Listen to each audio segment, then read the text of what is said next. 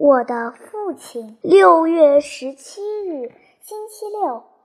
恩利卡，你的同学克列蒂和卡罗拉绝对不会像你今晚回答你父亲那样来回答他们的父亲。恩利克，你怎么这样对父亲说话呢？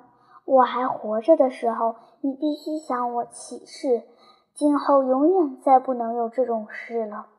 每当父亲责怪你，出言不逊时，你应该想一想，那是迟早一定来临的一天。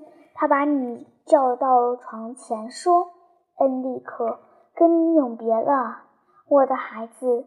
等你将来听完父亲最后一次说话，过了很久，你来到他的书房，望着再也不会打开的书籍而暗自落泪时，想起有时不够尊重他的情景。”你会情不自禁地扪心自问：怎么可能呢？到了那个时候，你将明白，父亲是你最好的朋友。当他不得不处罚你的时候，他的心里比你还难受。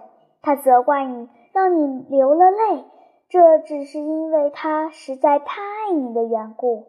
那样，你将后悔莫及，会含着泪水在父亲的书桌上亲吻。他曾为了儿女，在这张书桌上日夜工作，耗尽了最后一滴心血。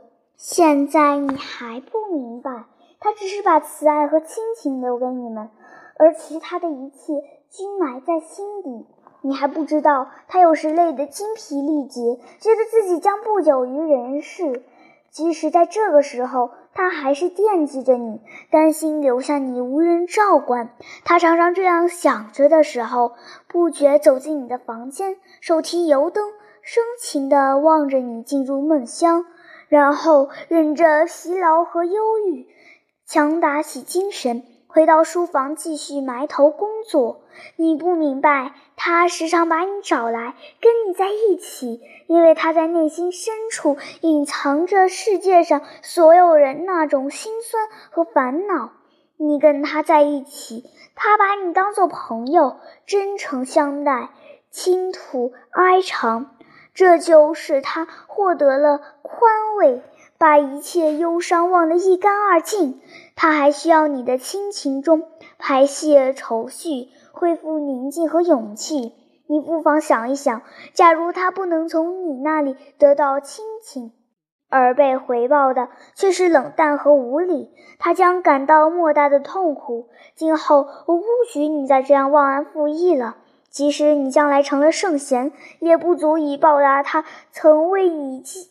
将继续义无反顾地为你所做的一切。你要想一想，一个人能活多长时间是无法计算的。也许你还是个小孩子时，一场飞来的横祸夺走了你父亲的生命。也许两年，也许三个月，也许明天，谁也说不清。我的恩利克啊，假如你父亲已不在这个世界上了，你周围的一切将发生变化。你母亲将穿上丧服，家里将是一片凄惨的景象。你将觉得生活是多么的空虚。孩子，去吧，到你父亲那里去，他还在书房伏案工作呢。你要踮起脚，轻轻走去，把前额放在你父亲的膝盖上，请他宽愿你，为你祝福。你的母亲。